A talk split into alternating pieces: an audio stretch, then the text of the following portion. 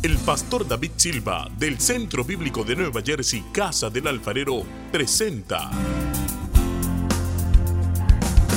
desde la sede principal en Morristown, Nueva Jersey, su programa Vida Abundante, un mensaje de restauración, transformación y edificación. Y ahora con nosotros nuestro pastor David Silva. Y al tuviste compasión, porque capítulo 8, versículo 6 dice, pero ahora Jesús ha obtenido un ministerio tanto mejor, por cuanto Él es también el mediador de un mejor pacto establecido sobre mejores promesas. Pues si aquel primer pacto hubiera sido sin defecto, no se hubiera buscado lugar para el segundo. Porque reprochándolos o llamándole la atención a su pueblo, él dice, mire que vienen días, dice el Señor, en que estableceré un nuevo pacto con la casa de Israel y con la casa de Judá, no como el pacto que hice con sus padres el día que los tomé de la mano para sacarlos de Egipto, diga, conmigo, no como el pacto antiguo, ¿cierto? Y luego dice, porque no permanecieron en mi pacto. Y yo me desentendí de ellos, dice el Señor. Esa palabra es fuerte, me desentendí. Es decir, ustedes eh, no quieren estar en mi pacto, está bien, sigan por su cuenta. ¿Ok? Porque este es el pacto que yo haré con la casa de Israel después de aquellos días, dice el Señor. Dice, pondré mis leyes en la mente de ellos y las escribiré en sus o sobre sus corazones. Diga conmigo, lea conmigo en voz alta, yo seré su Dios y ellos serán mi pueblo.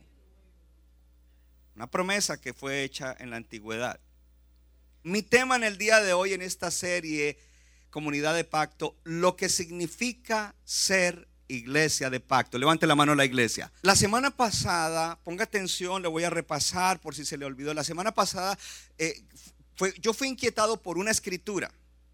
Yo fui al libro de Tesalonicenses el sábado y de repente comencé a leer allí en el capítulo 3 y luego un poquito en el capítulo 4 y fui impactado grandemente en el libro de Tesalonicenses, sin saber, o sea, esto no es, oh, voy a predicar sobre comunidad de pacto, no, fue la palabra de Dios en primera de Tesalonicenses capítulo 3, esa lectura me impactó, yo tenía preparado un mensaje y sentí, el Señor me habló al corazón, esta es la palabra de primera de Tesalonicenses, sin saber que Él nos iba a traer a este tema, comunidad de pacto. En Primera de Tesalonicenses, la semana pasada vimos dos cosas importantes.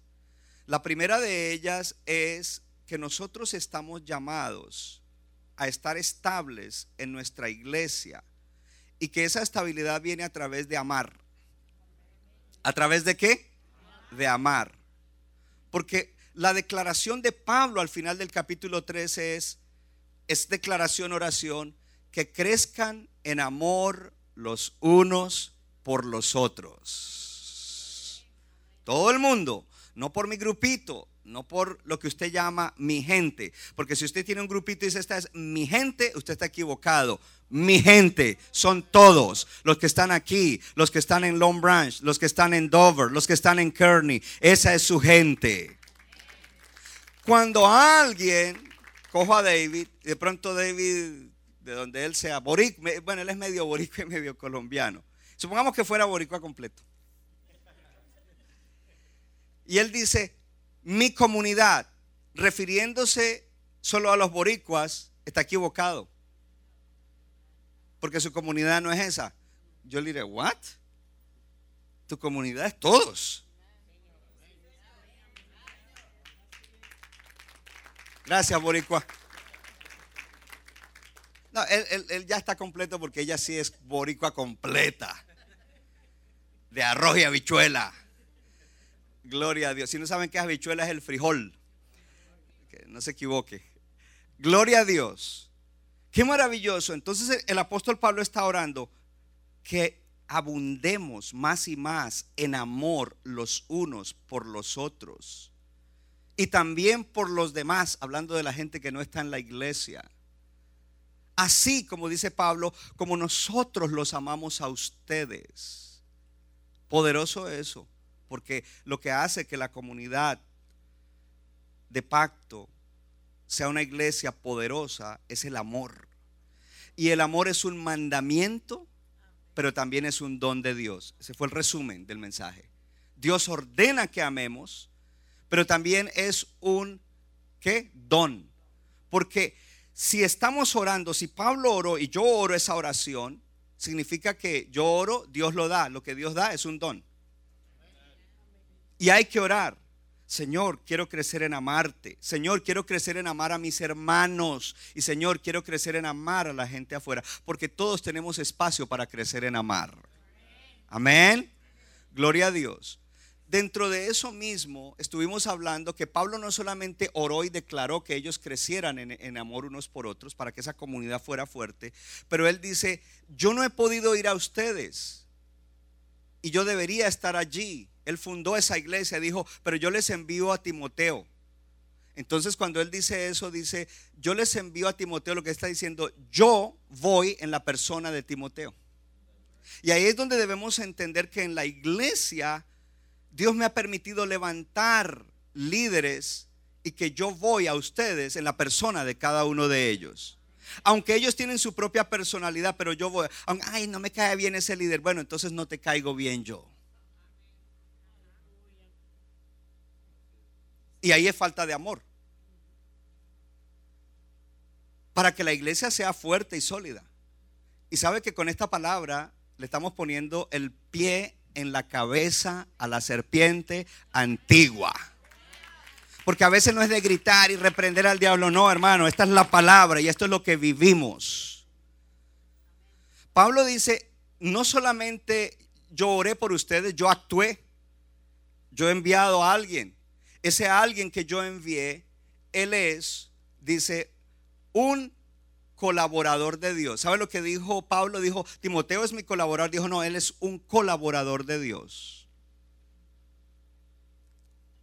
Él va de parte de Dios. En el Evangelio. Es decir, que todo lo que él haga lo hará en base a la palabra. Diga conmigo, en base a la palabra.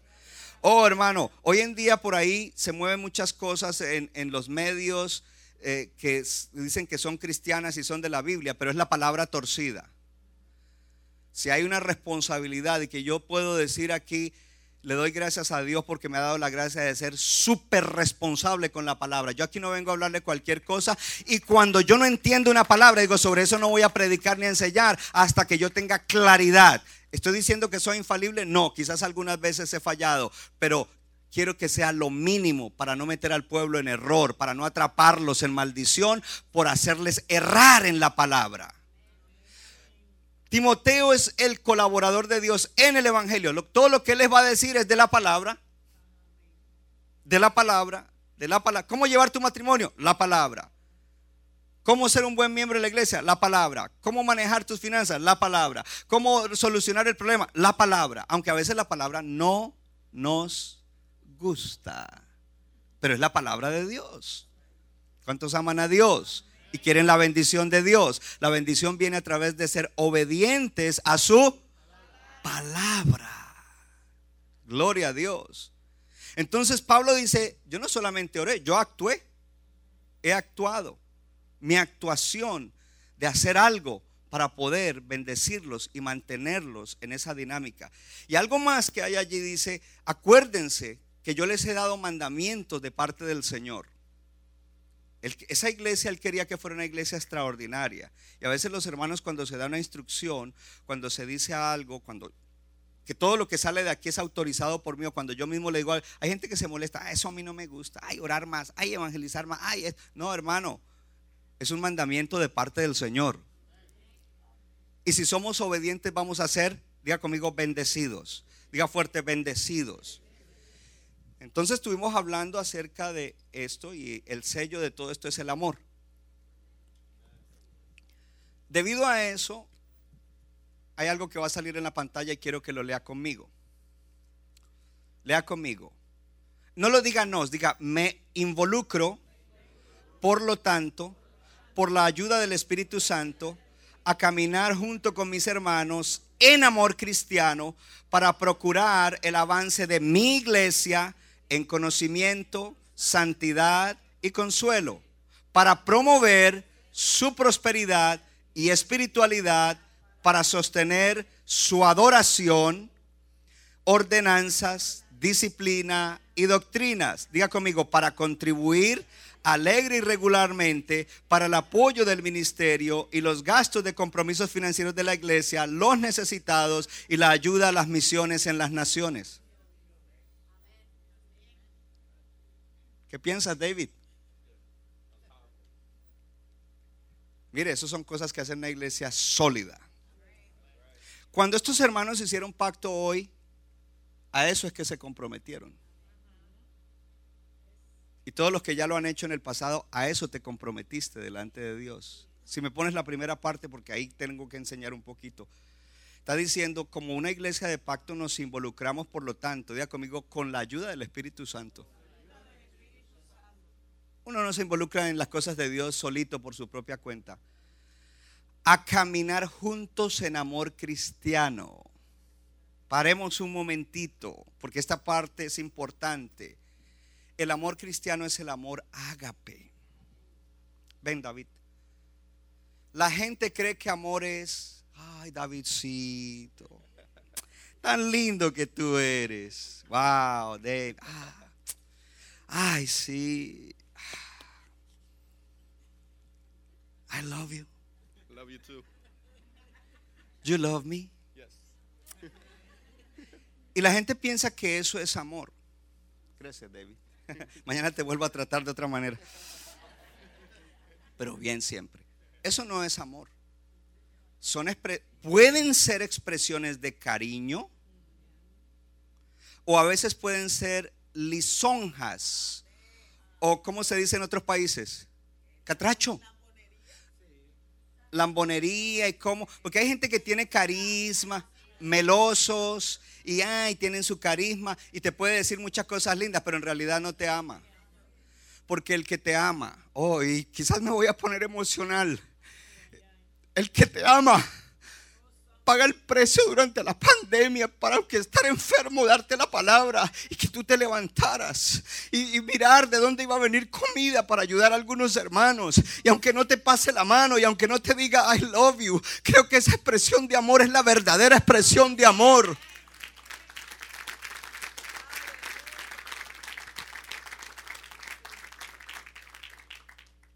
Porque siempre anda gente por... Es que allá no hay amor y yo estoy buscando amor. Cuidado. Porque quizás el que te está diciendo que te ama es solamente palabrería. Porque quiere algo de ti. Porque está interesado en algo de ti. No porque realmente te ama. El que verdaderamente te ama, ora. Ayuna y dice, Padre, ¿qué necesitan mis hermanos de palabra? ¿Y qué necesitamos juntos? Se preocupa entre las necesidades cuando hay información de las necesidades a través de los grupos. Ese es el amor cristiano, hermano.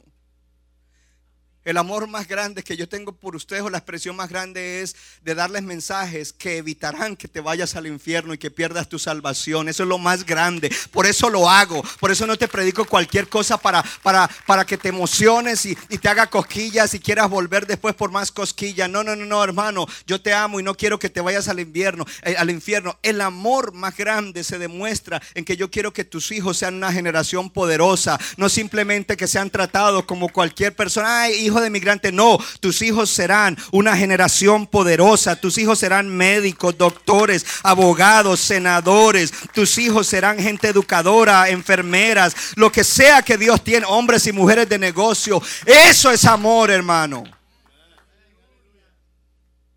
Amor es que cuando estás en pecado, enviamos a alguien, envío un Timoteo o una Timotea que te confronte el pecado, porque el pecado te va a matar y va a matar las cosas bellas de tu vida. Amor es que cuando estás en una crisis, oramos por ti. Y cuando tú nos pides oración, ya habiéndola pedido, yo tengo un grupo de personas que los llamo intercesores, que es un grupo cerrado porque es gente que se dedica a la oración. Y tenemos un chat y ahí dimos, por favor, orar por fulano de tal, tal cosa, y eso es privado, eso no se le va a decir a nadie, pero vamos a interceder y tener gente orando. Muchos de los milagros y de las bendiciones que has recibido es porque hemos orado por ti sin que tú sepas que hay un grupo de gente supervisada por mi esposa y por mí que están orando por ti.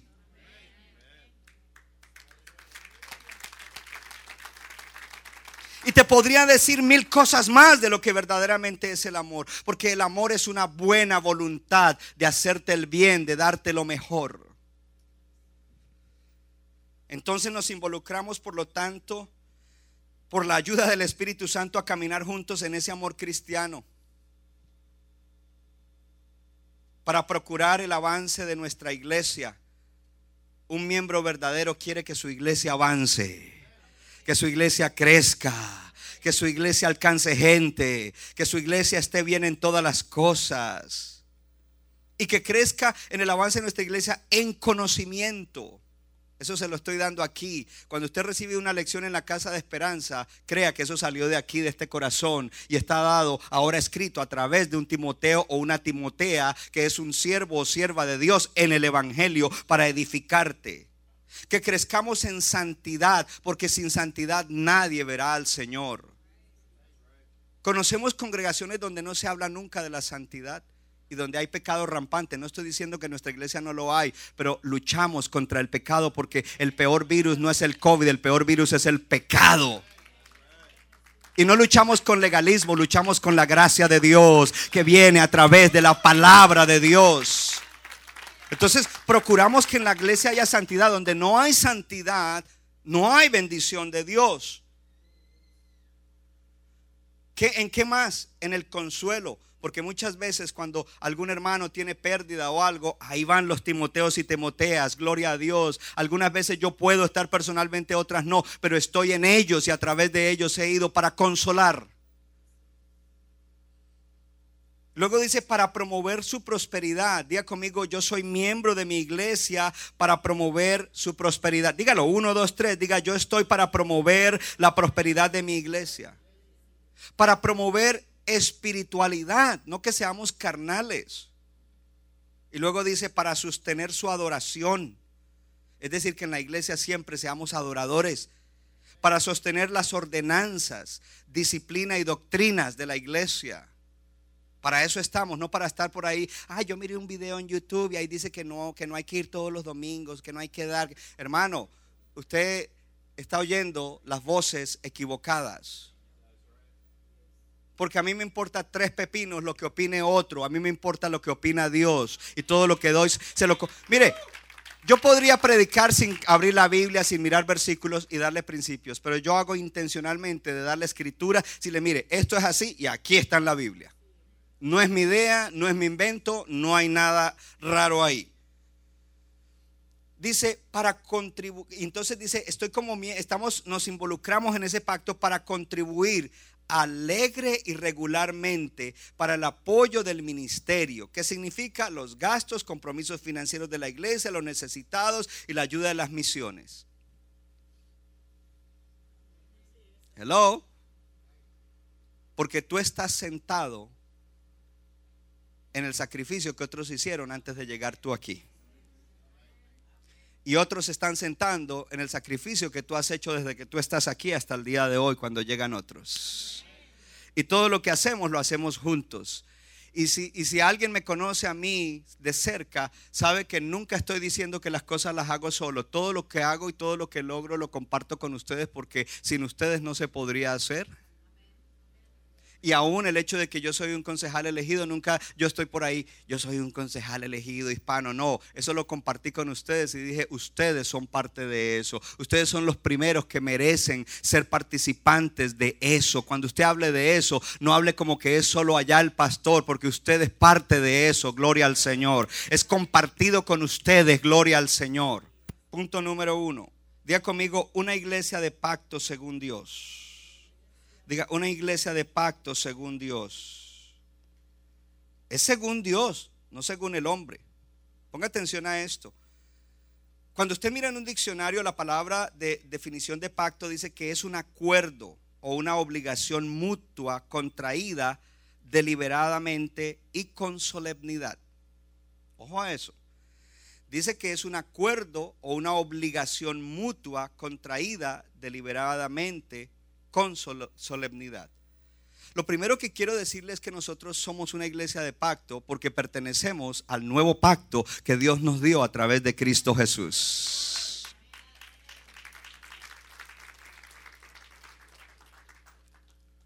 Ahora, cuando se trata, esa es la definición general y secular de, pacto, pero cuando se trata del pacto de Dios, Dios es el que decide los términos del pacto. Es decir, que si Dios te llamó a salvación, no te dijo, hey, ven, David, te voy a llamar a salvación. ¿Qué me propones tú? A ver, yo qué te propongo. No, Él te dijo, yo te voy a ofrecer un pacto. Tú eres un pecador, te vas a ir al infierno, vas a vivir una vida de maldición. Lo que yo te ofrezco es lo que mi Hijo Jesús ya hizo. Él murió en la cruz del Calvario por ti. Si tú crees en Él, si tú reconoces tus pecados, si tú lo haces el Señor de tu vida, entonces esto es lo que te voy a dar. Te voy a dar perdón de pecados, salvación, vida eterna, una nueva vida, una vida aún más abundante. Además de eso, te voy a poner en un cuerpo local de mi Hijo Jesucristo y de ahí voy a desarrollar tu vida y vas a cumplir el propósito. Los términos los puso Dios.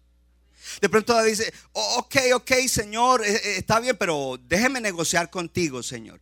Yo quiero todas esas cosas, pero eso de que me pones en una iglesia para hacer esta...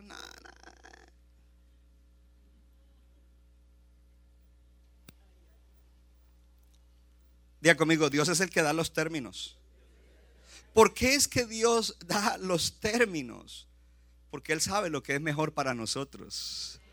Él sabía lo que era mejor para ti. Él te escogió. Oh, hermano, Él te escogió. Tú no eres cualquier persona. Tu vida no va a ser igual.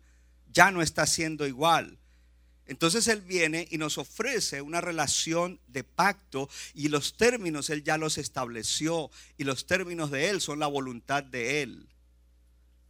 ¿Qué te ofreció Él? Diga conmigo una relación de pacto. La relación que ahora tienes con Dios es una relación de pacto porque está basada en el pacto de Jesucristo. Qué tremendo que eh, en el libro de Salmos 111 eh, dice que el Señor ha ordenado su pacto para siempre. Santo y terrible es su nombre. En el libro de jueces dice que la nación violó mi pacto que yo les había ordenado a sus padres. El pacto en sí es una ordenanza de Dios no es lo que nosotros queramos, no es la interpretación que le queramos dar. Así es de que entonces viene una obligación mutua. ¿Y a qué está obligado Dios? Dios está obligado solo a una cosa, a cumplir todas las promesas que te ha dado en el pacto.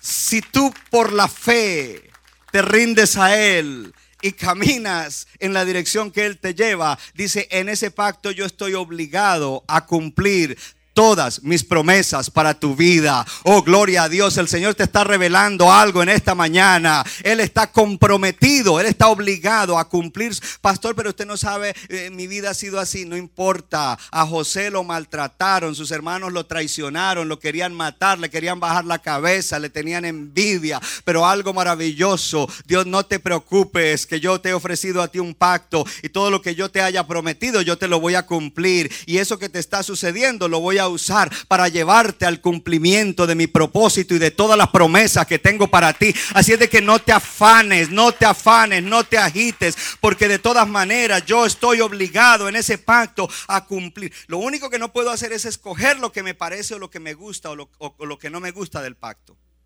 Ay, a mí no me gusta eso de someterme a la autoridad. Bueno, entonces no eres parte del pacto, no puede ser que a mí no me gusta esto, que lo otro, que no estoy de acuerdo. ¿Y quién eres tú para decirle a Dios que no está de acuerdo? De ahí la importancia de enseñar la palabra correctamente, la verdad correctamente. Mire hermanos, si yo no pudiera enseñar la palabra como es, yo no me atrevería nunca ni a predicar ni a enseñar. Y te digo algo, hay una Mire, aquí les voy a confesar cosas. Hay advertencias en la palabra a las cuales yo les tengo gran temor. Mr. G, no sé dónde está, sé que está en Mateo, pero el Señor dijo, en aquel día, muchos vendrán a mí y dirán, en tu nombre echamos fuera demonios, en tu nombre sanamos. Y yo les diré, apártense de mí, hacedores de maldad. I don't know you, no te conozco. Hace muchos años yo tuve un devocional con esa palabra y me quebranté delante de Dios y le dije, Señor, please, yo quiero estar seguro que haga lo que haga, al final sea reconocido por ti, conocido y reconocido por ti. Que al final no venga yo a decirte, Señor, mira todo lo que hice y me digas, no te conozco. Gran responsabilidad. Tengo que enseñar bien la palabra. Porque si yo enseño mal la palabra y tuerzo a alguien, Dios me va a pedir cuentas.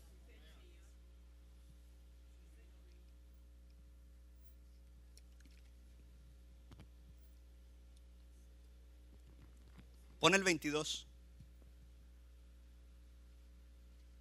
Muchos me dirán en aquel día, Señor, Señor, no profetizamos en tu nombre, en tu nombre echamos fuera demonios, en tu nombre hicimos muchos milagros. Paremos ahí.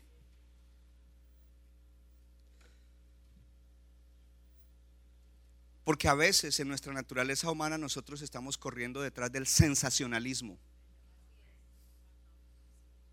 Y está mal si David tiene un don y lo usa para hacer sensacionalismo. ¿Usted vio el milagro que se testificó hoy?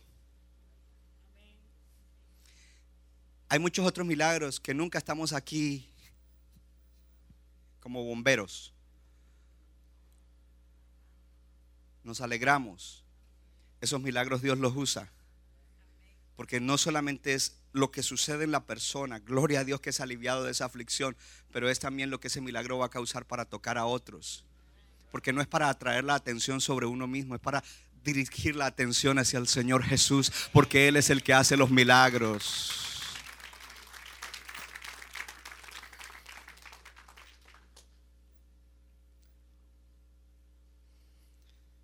Diga conmigo, Dios se pone a sí mismo bajo la obligación de cumplir sus promesas cuando yo estoy en el pacto con Él. Así es de que la gloria de los pactos de Dios con el hombre lo han obligado siempre a hacer promesas solemnes. Y digo los pactos porque Dios ha hecho diferentes pactos a través de la humanidad. Hizo el pacto con Noé. ¿Y que le dijo? Hey Noé, no te preocupes, yo no voy a destruir más el mundo por agua promesa. Diga conmigo promesas. Abraham le dijo, este es el pacto que yo haré entre mi persona y tú. Yo te voy a multiplicar extraordinariamente. Tú serás padre de multitud de naciones. ¿Qué es eso? Promesa. Este es el pacto que hago. Te multiplicaré a Moisés le dijo, he aquí yo hago un pacto. Delante de todo tu pueblo yo haré maravillas que tú nunca has visto, que ustedes nunca han visto en toda la tierra. ¿Qué era eso? Promesa. Y leímos ahorita que el pacto que el Señor nos ofrece está hecho en base a mejores promesas estás flaqueando, estás en crisis, hermano, hermana, si usted es un hijo de Dios, estás en el pacto, Dios ha hecho un pacto en base a mejores promesas, pero es importante que tú estés bien metido en el cuerpo a donde fluye la bendición. Hello. ¿Cuánto le dan gloria a Dios? Entonces miremos porque en, en, el pasaje que leímos se habla de un pacto antiguo y un pacto nuevo pasaje de, Hebreos 8. La razón en que pensemos en los dos pactos es porque la, iglesia de pacto es una iglesia diseñada para traer a un pueblo a una relación especial con Dios. Diga conmigo, traerme a una relación especial con Dios.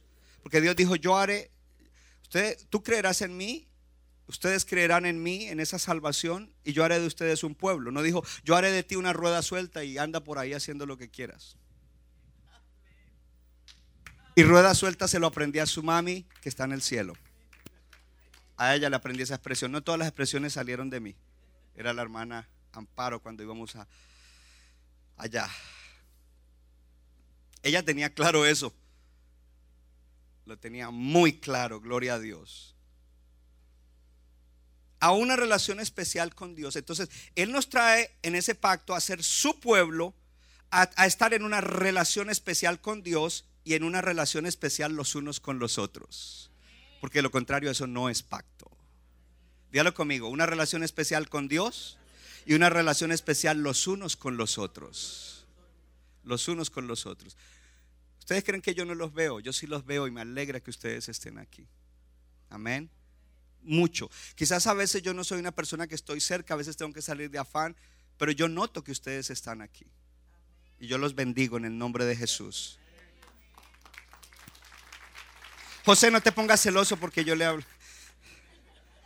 A ti te tengo siempre a mi lado. Aleluya. Por lo fa so far, three CDs, please, para mí. El primer pacto era un pacto con la nación de Israel. Dios lo hizo sacándolos de la esclavitud de Egipto. El otro pacto, el nuevo pacto, es un pacto en el cual Dios hace, lo hace con personas con quienes forma la iglesia a través de que Jesús murió por la iglesia y se levantó de entre los muertos. En el primer pacto, el Señor creó la nación de Israel. En el nuevo pacto, Él creó la iglesia. Levante la mano la iglesia. Fuimos creados en ese pacto. Y fuimos creados como la iglesia a nivel global, porque hay creyentes de sana doctrina en todas las naciones, pero también fuimos creados como una iglesia local, un cuerpo local. El pacto hace que la iglesia sea creada. Y esa iglesia es el verdadero Israel ahora. Ojo, ojo. Esa iglesia, diga, diga conmigo, nosotros somos el verdadero Israel. Mira a alguien que no vino contigo y dile, somos el verdadero Israel. Oh, gloria a Dios. Diga, y un día seremos unidos con el Israel natural. Esto es pura doctrina, teología, universidad, gloria a Dios. Uh, porque yo no vengo aquí a, a tirarle cualquier cosa sin ponerle una base bíblica, hermano. En nuestra red apostólica, cuando me toca trabajar, yo me tomo mi tiempo poniéndole base bíblica. Yo no, y eso que ellos son pastores, yo no me pongo a tirarles cosas al aire. No, no, no, no. ¿Cuál es la base de lo que te voy a decir? Yo te estoy diciendo la base de la comunidad de pacto. No es cualquier cosa. Es el pensamiento, el diseño de Dios. En el primer pacto Él creó la nación de Israel. En el nuevo pacto Él creó la iglesia, que es el verdadero Israel espiritual. Hello. ¿Y por qué es importante? Porque leímos una escritura en el libro de, en el libro de, de Hebreos que dice, yo haré pacto contigo Israel. Diga, nosotros somos el Israel espiritual. Dígalo, somos el Israel espiritual en Cristo Jesús. Entonces eso está hablando de un pacto que tiene promesas para nosotros, la iglesia del Nuevo Testamento. Gloria a Dios. Porque alguien lo puede, ah, eso no es para nosotros. Es para ti, hermano, es para mí. Gloria a Dios. La diferencia entre esos dos pactos, el pacto antiguo y el nuevo, con Israel es que el nuevo pacto o en el nuevo pacto, Dios no solamente pone las obligaciones de fe y obediencia. Diga conmigo, en el pacto, Dios nos da las obligaciones de fe y obediencia. ¿Quieren que yo sea su Dios? Tienen que creer esto y obedecerlo. Entonces, eh, la diferencia entre el Antiguo y el Nuevo, según lo que leímos y otras escrituras, aún del Antiguo Testamento profetizando, está diciendo que Dios en este nuevo pacto no solamente nos da nuestras obligaciones de fe y obediencia, lo que tenemos que creer y lo que tenemos que hacer, pero juntamente con eso, Él promete darnos la gracia para que podamos ah, creer y hacerlo. Él promete darnos la fe y la obediencia. Aleluya.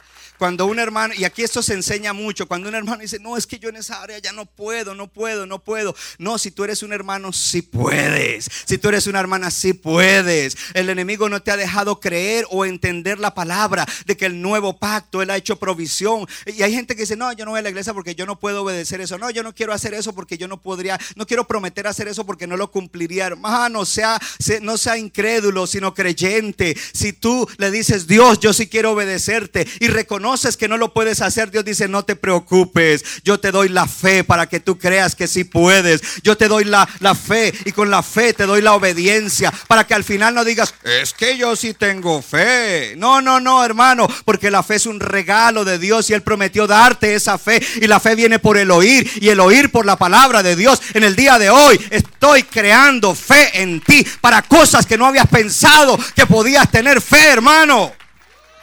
Y no con mis palabras, no con mis opiniones, no con mis puntos de vista, sino con la poderosa palabra de Dios. Ese pacto primero era inferior al pacto en Cristo, al nuevo pacto. Por eso él dijo, el pacto anterior, ellos iban a fracasar, porque tenían que hacer ciertas cosas, pero en el nuevo no, porque Cristo hará todo por ustedes. Dile a tu vecino, todo Cristo ya lo hizo por ti. Ya lo hizo por ti. Claro que a ti te tocan hacer cosas, pero Cristo ya lo hizo. Pastor, ese pecado es muy fuerte, esa tendencia es muy fuerte. Cristo ya, ya dio algo. No solamente perdonó tus pecados, ya te dio poder sobre el pecado. Y por eso tienes que tomar Romanos y leer donde dice, estoy muerto al pecado. Entonces yo no puedo pecar porque estoy muerto al pecado. Y vivo para con Dios en Cristo Jesús. En vez de dejar que cualquier pensamiento tome tu mente y te diga que no puedes. Sí puedes. Ya no soy esclavo del pecado, ahora soy esclavo de la gracia. No lo digo yo, Dios lo dice. Dios lo dice. Entonces, tremendo porque cuando tú vienes a ese pacto, hay garantía. Hay garantía. ¿Cuánto le dan gloria a Dios? Hablemos ahora del tercer punto, que hay que cerrar. Las razones definitivas para una comunidad de pacto. Razones definitivas para una comunidad de pacto. Todo lo que hemos hablado son razones definitivas porque el Señor nos salva para formar un pueblo, una comunidad o comunidades de pactos. Amén. Que son iglesias, levante la mano la iglesia, formada por personas que recibieron la bendición del nuevo pacto. Amén. Y con las cuales Dios dijo, ustedes van a ser mi pueblo. Yo creo la creación, he creado un pueblo. Entonces dice, Cristo creó la iglesia. Diga conmigo, Cristo nos creó. Diga, por medio de un pacto para ser su pueblo. ¿Para ser qué? Su pueblo. No individuos, para ser su pueblo. No individuos. Para ser su cuerpo. Diga conmigo, nos creó para ser su cuerpo, para ser su familia. ¿Dónde están los hermanos? Todos somos hermanos, somos la familia de Dios. Entonces, Cristo, a través de su sacrificio, dijo, ustedes serán mi pueblo, no solo individuos, serán mi pueblo, mi cuerpo, mi familia. Y a través de eso se llena el llamado a hacer pacto. Hay un llamado para que entremos en pacto, para formar una iglesia de pacto. No una iglesia invisible, sino una iglesia visible. ¿Cuándo es invisible? Cuando hay gente por ahí regada por todo lado que yo creo en Cristo, me entregué a Él, pero no está unido con nadie y por allá otro y otro y otro. pues supuestamente eso es invisible, pero él dice, yo no quiero una iglesia invisible, yo quiero una iglesia visible, donde hay una comunidad. Que va a ser mi cuerpo en ese lugar y que van a hacer la diferencia. Entonces, ojo, la semana pasada hablé de tres palabras. La primera palabra es compromiso. En la era moderna, la cultura nos está dando no compromiso, no compromiso, no compromiso, no compromiso. Tengo noticias para ti. Toda persona exitosa está comprometida con algo importante y relevante aún la gente del mundo. Alguien que llega a tener millones es porque estaba comprometido en hacer dinero, comprometido en trabajar, comprometido en negociar, comprometido en esto. Pero nosotros estamos llamados a tener un compromiso con el Señor y con su iglesia. Gloria al Señor. Entonces, si no hay compromiso, no hay nada. La gente hoy en día no quiere compromiso. Tú quieres las bendiciones de Dios. Más vale que estés comprometido o comprometida con Él y comprometido con la iglesia. Gloria al Señor. Porque entonces vas a ver la gloria de Dios. Algunos que están de lejitos por las orillas reciben algo poquito, pero cuando tú estás metido, entonces tú recibes la plenitud de la bendición que Dios ha prometido para su iglesia, para su comunidad de pacto, para su cuerpo, para su familia. Gloria al Señor.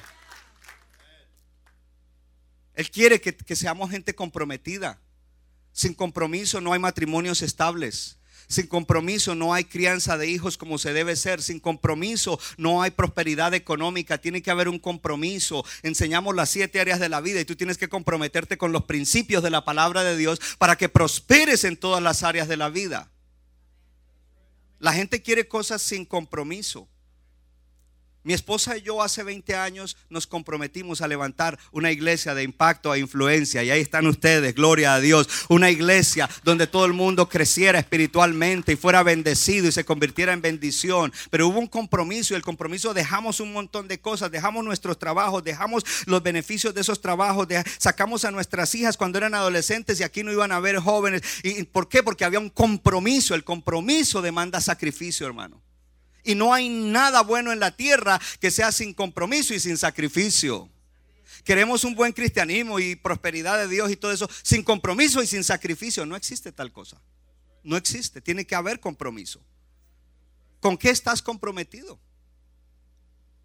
Entonces, cuando hay compromiso, el compromiso lleva a que haya pacto. Ayer se casó aquí una pareja que vivían juntos ahora Dios les iluminó, tuvieron revelación y dijo, ok,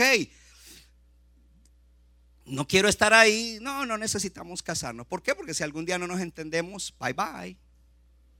¿Y la hija qué? ¿Dónde queda ella?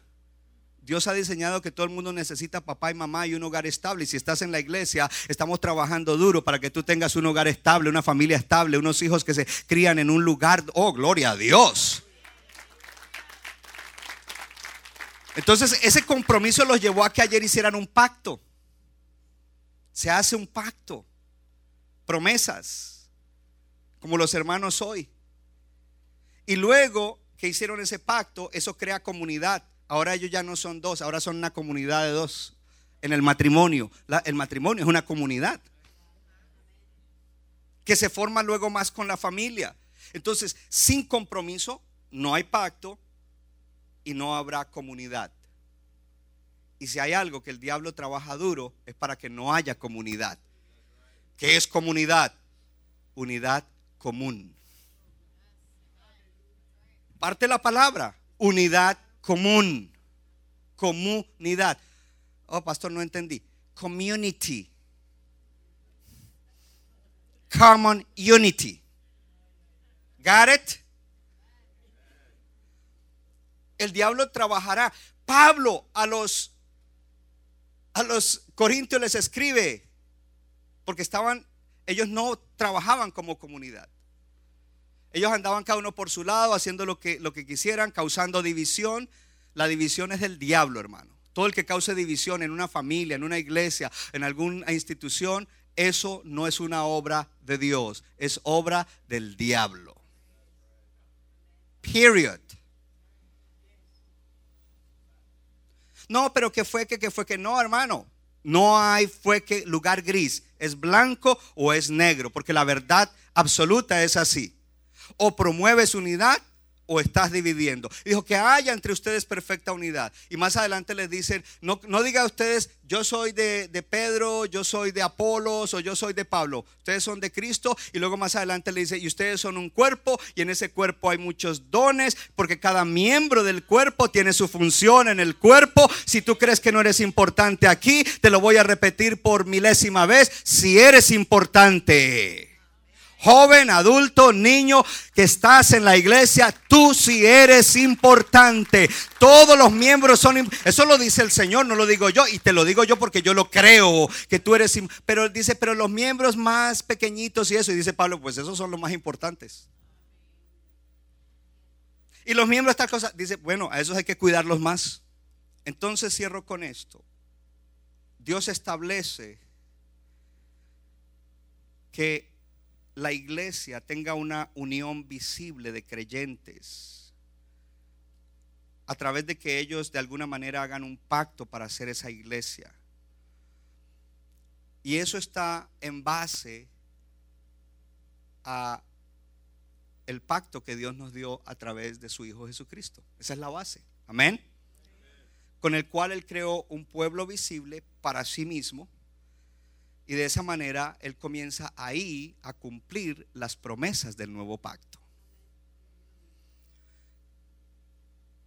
También es importante entender que esto tiene como base, diga conmigo, base, diga base, y es base bíblica la necesidad de que seamos una expresión del cuerpo de Cristo en el lugar donde estamos. Y no podremos ser una expresión del cuerpo de Cristo a no ser que nosotros estemos unidos en un pacto y caminemos juntos, sólidos, hacia donde Dios nos ha dicho en la visión. Amén. Entonces diga conmigo, como iglesia, yo existo porque Dios me salvó en el nuevo pacto y me ha puesto en una iglesia que cree en el nuevo pacto y en la cual hemos hecho pacto para ser ese pueblo de Dios en este lugar. Centro Bíblico de New Jersey, Casa del Alfarero, presentó su programa Vida Abundante. Si usted desea obtener más información y lo último que acontece en nuestro ministerio, visítenos en el internet www.centrobibliconj.org. Y ahora también puede estar más cerca del pastor David Silva a través de su Facebook donde encontrará palabra de Dios por la mañana, tarde y noche. Búsquelo en Facebook como Pastor David Silva. No se equivoca, le da forma al barro para su deleite. Somos vasos de su agrado